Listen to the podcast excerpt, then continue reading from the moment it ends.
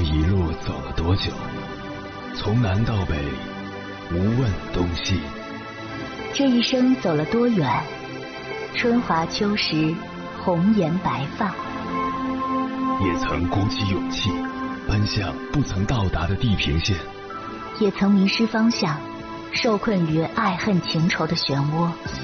当夜幕降临，一切归于沉寂。有人正迎着月光，踏遍千山万水，为你而来。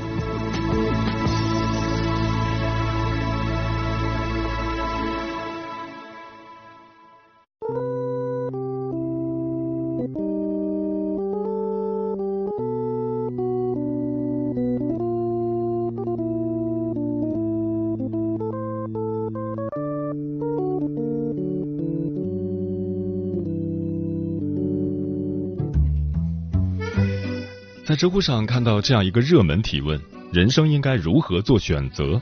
题主说，人总是纠结于很多事情的选择，比如学业、事业、爱情等等。有时候收集的信息越多，反而越没有头绪。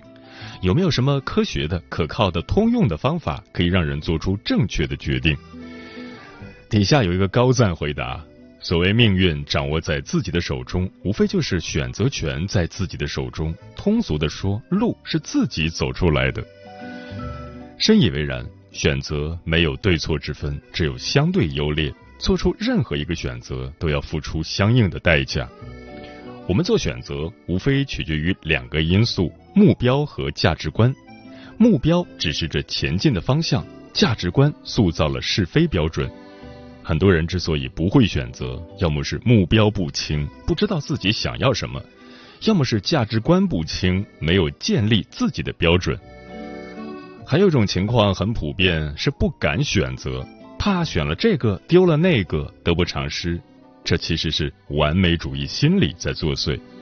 然而，真正完美的选择并不存在，因为变化是永恒的。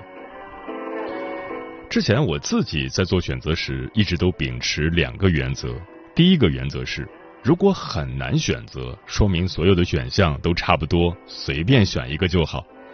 第二个原则是，重要的不是如何选择，而是选择之后怎样去做。后来我把这两句话告诉了其他人，却并没有解决他们的问题，所以我反思了一下，发现这两句话有一个前提。你愿意并主动为自己的选择承担后果，而不是指望其他人来帮你选择、帮你承担后果。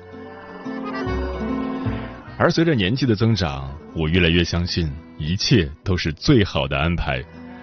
对于绝大多数的人来说，所得到的即是应得的，所失去的也是应该失去的。我们做了什么样的选择，自然就会有相应的结果。意识到这一点，继而不埋怨、不后悔，不断往前走，生活也许就会不断的给我们馈赠。或许我们已经得到不少馈赠，只是自己没发现而已。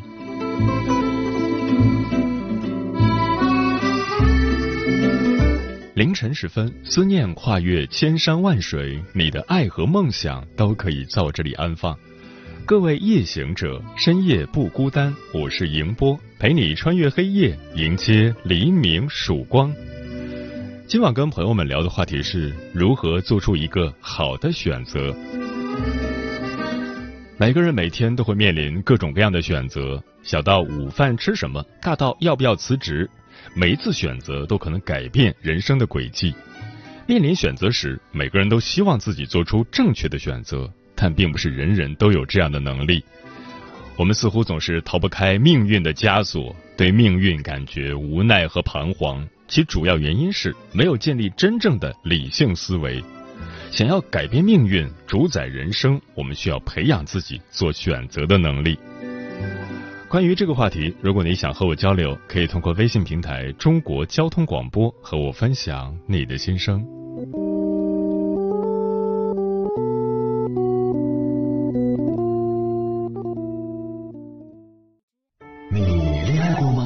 结婚算俺都有孙子了。呃，一直都单身啊。爱过，你有梦想吗？我希望多拉点生意，给孩子攒点钱。年轻的时候想当个舞蹈家。当然有啊，不过 我只想给自己打工。我一直想开个花店。你走过千山万水吗？跑了二十多年车，哪儿没去过呀？我也是个旅游达人，山山水水都看过。还没走过，不过呢，我想以后是不是能够环游世界？追星算吗？从一个城市跑到另一个城市。那你呢？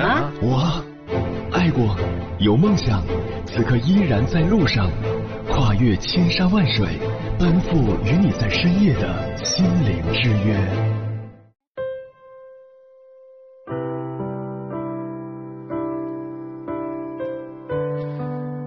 做节目这么多年以来，平时我被问到的最多的问题是关于选择的。从选什么城市、选什么行业、选什么公司、选什么工作，到是否应该结婚或离婚，是否应该生娃，是否应该搬家，是否应该跳槽，是否应该创业，选择很不好做，它让很多人夜夜难眠、愁肠百转。但同时，它又非常重要，尤其是人生重大选择，从某种程度上来说，它决定了你的命运。今晚千山万水只为你，跟朋友们分享的第一篇文章，名字叫《做选择的四个层级》，你在第几层？作者艾飞。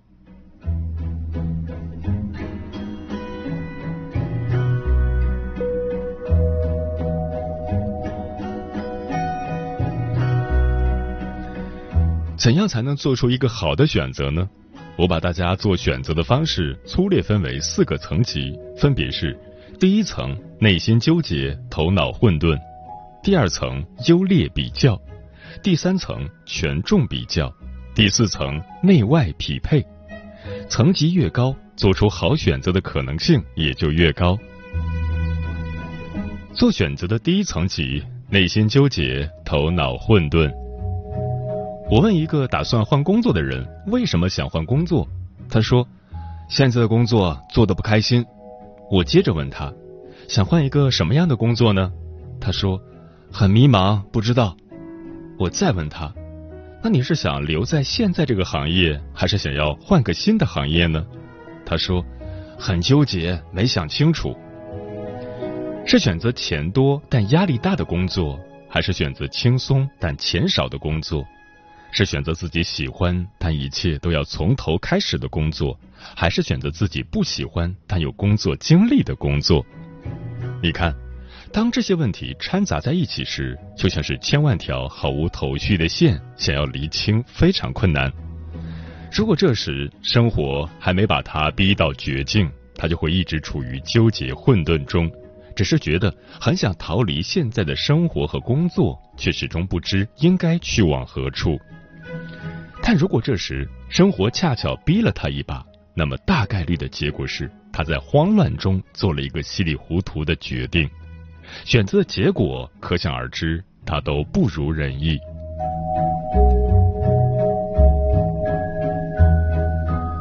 做选择的第二层级优劣比较，这是大多数人使用的方法。最常见的优劣比较就是把两个选项的多个评价维度一一列出。然后对每一项进行客观打分，最后选择总分高的那一个。比如，在做职业选择时，你可以根据公司所在行业发展前景、公司本身的实力、文化氛围、老板的个人风格、工资多少、职位上升空间、个人能力成长空间、工作强度这八项，以每一项满分为五分，对工作进行打分，最后看看哪个公司的分数更高。假如公司 A 得到了三十分的总分，公司 B 得到了二十六分的总分，于是去得分高的公司 A 上班，似乎就成为了你的选择。但这时忽然出现了一个问题：面对公司 A 的高分，你却犹豫了。你的内心里似乎还有什么东西是打分表没能表达和阐述清楚的，它是什么呢？在仔细审视后，你可能发现，在这么多的评价维度中，工作强度是对你最重要的那个维度。所以，就算公司 A 的总分比公司 B 高，但因为他的工作强度太大，没有给你留下足够的个人时间，所以到最终选择的那一刻，你还是犹豫了。这就是优劣比较法的局限，他没能考虑每一个评价维度在你心里的重要程度，而是仅仅考虑了客观性的评分。那么在这种情况下，又该如何做出更有效的比较，从而进行选择呢？这就来到了做选择的第三层级。处于这一层级的人，不但会将两个选项的多个评价维度一一列出，同时还会给每个评价维度分配权重。什么是权重？权重说的是这个事在你心里的重要程度，重要性越高的，你给他的权重就越高；重要性越低的，你给他的权重就越低。不同的人在乎的东西不一样，因此给出的权重也就不同。最后会让表格里的打分出现非常大的差异。具体怎么做呢？首先，你要给每一个评价维度设置权重百分比，也就是它在你心里的重要程度。这里你要注意，所有评分维度的权重总和是百分之百，不要超过这个值。比如，你认为工作强度对你而言最重要，所以你给了它百分之三十的权重。对你第二重要的是公司本身的实力，所以你给了他百分之二十的权重。这就说明，在你心里，这两件事才是选择工作时最重要的维度。接下来，你给两个选项中的每一个评价维度进行打分，然后与权重相乘，得出每一个维度的总分。比如，公司 A 在工作强度上的客观得分是一分。公司 B 在工作强度上的客观得分是三分，但因你对工作强度最为看重，于是给了百分之三十的权重，所以公司 A 在工作强度这一维度的加权得分就是一乘以零点三，即零点三分，而公司 B 在工作强度这一维度的加权得分就是三乘以零点三分，即零点九分。最后把每一个加权得分项相加，得出最终的总分数。通过权重的分配，最终公司 B 的总分超过了公司 A，成为了你的最佳选择。用权重比较法来做选择是一种比较高级的方法，因为它不仅让你看到了外在世界中到底有哪些维度是需要考量的。同时，也兼顾了你独特的内心感受，即在这么多维度中，你最在乎的是哪个，以及最不在乎的又是哪个？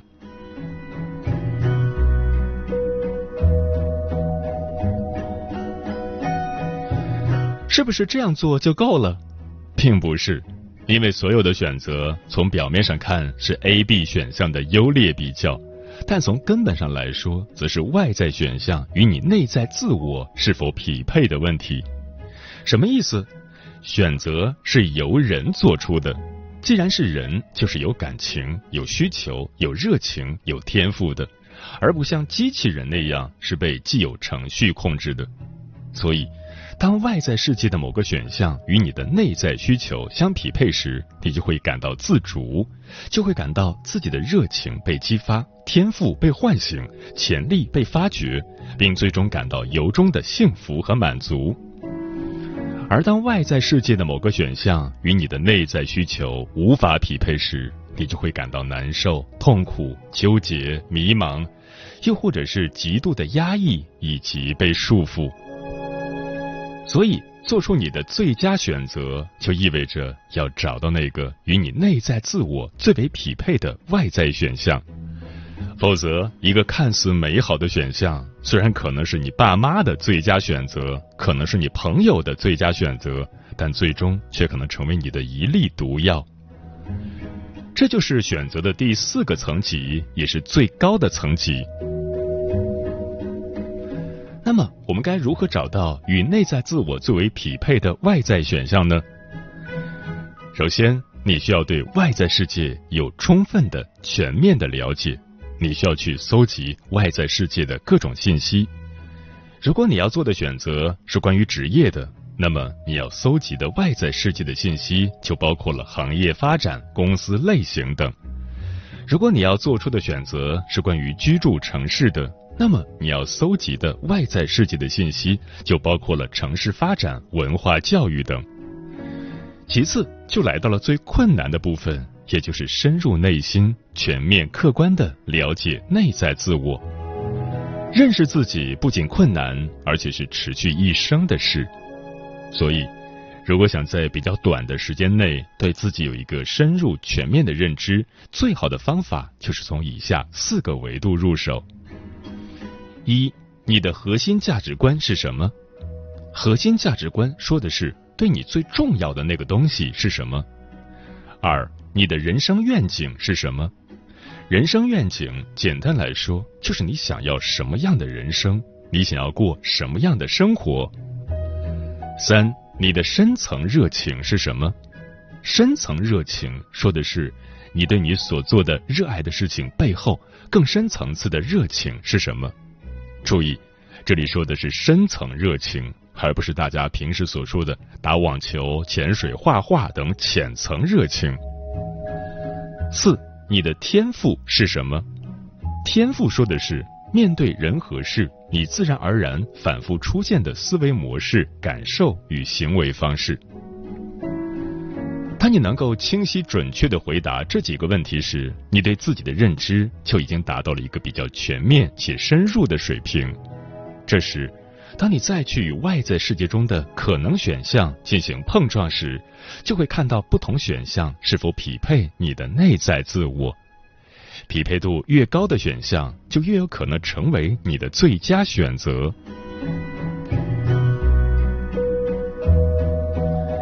以我自己举例，在多年探索后，我发现我有三个核心价值观，其中之一是生命力，而能焕发我生命力的事情是创造。同时，思维和理念又是我的两个最为突出的天赋。当明确这些后，我在做人生选择的时候，一下子就变得容易许多，豁然开朗。比如，当我在考虑是否应该辞去外企工作的时候，我的重要考量之一就是我的核心价值观以及我的突出天赋。继续留在外企，还是辞职去做自己想做的事，哪一个更能让我？完全彻底的释放生命力，活出自己的核心价值观，哪一个更能让我放开手脚去创造？哪一个更能让我发挥我与生俱来的突出天赋，尤其是理念和思维？当我向内心抛出这些问题的时候，答案很快就浮出了水面。显然，对我来说，辞职去做自己的事，是与内在自我更为匹配的选择。后来的事实也充分证明了这个选择的正确性。它不仅让我在一定程度上实现了外在成功，更重要的是，它让我活出了内在自得。它让我自主，让我满足，让我每一天在早起时都能感到由衷的充实与幸福。与之相反的是。很多人都选择了那些看似光鲜亮丽，但实际上却与自己内在自我毫不匹配的工作或人生方式，其结果往往是悲哀的。不仅很难获得外在成功，同时也难拥有内在自得。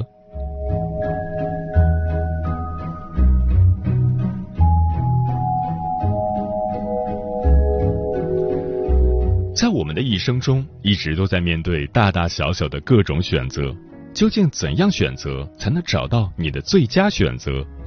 所有选择从表面上看都是 A、B 选项的优劣比较，但从根本上来说，都是外在选项与内在自我是否匹配的问题。所以，只有那些与你内在自我具有高匹配度的外在选项，才是你的最佳选项。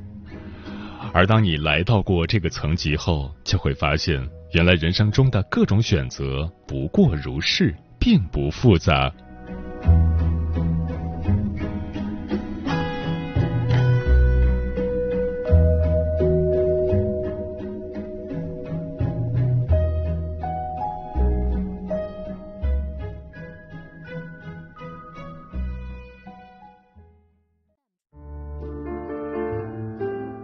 有一种思念叫望穿秋水有一种记忆叫刻骨铭心有一种遥远叫天涯海角有一种路程叫万水千山。千山万水只为你千山万水只为你正在路上。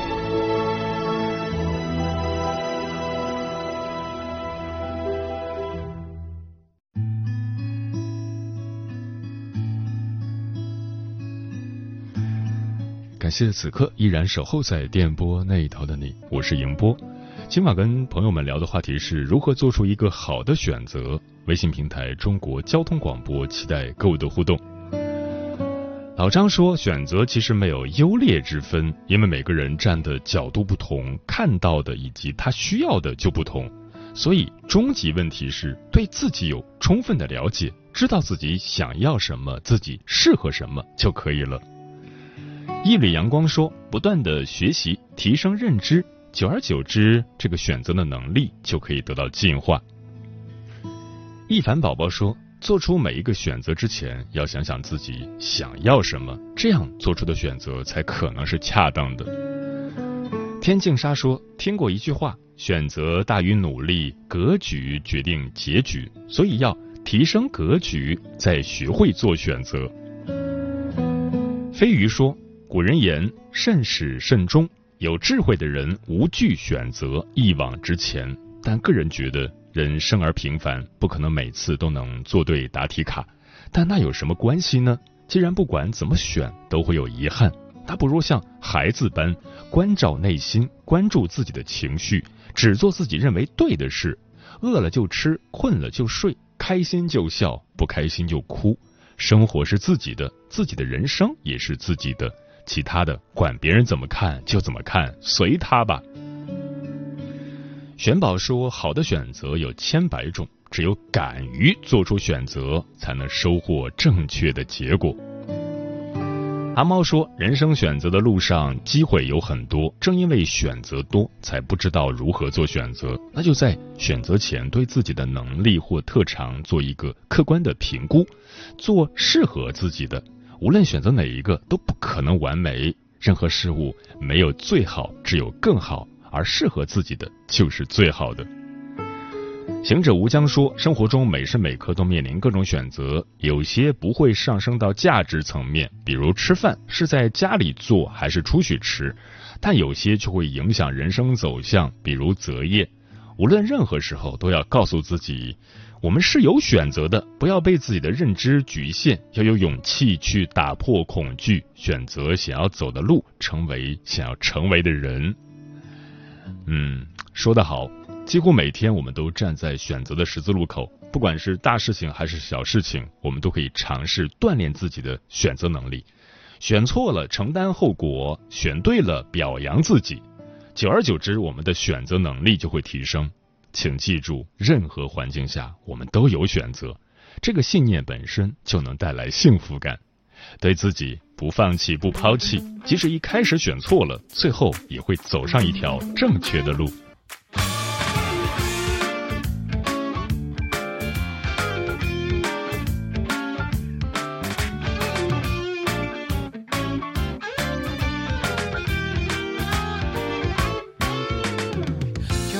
纠结了，该不该说呢？昨夜、今夜、明夜，夜夜辗转反侧，直到听见闹钟响，又在犹豫了，该听谁的呢？他说，他说，他说，说说又能如何？反正全都是假设。最近我常常幻想着有没有可能，某一天人生也可以随时独去和保存，反复猜测揣测，才发现没有对策，每次都患失患得，不停选择抉择，然后深深自责，真心换假意值不值得？反复猜测揣测。却又要重蹈覆辙，那真是可喜可贺。不停选择抉择，就算陷入水深火热，也不必忐忑。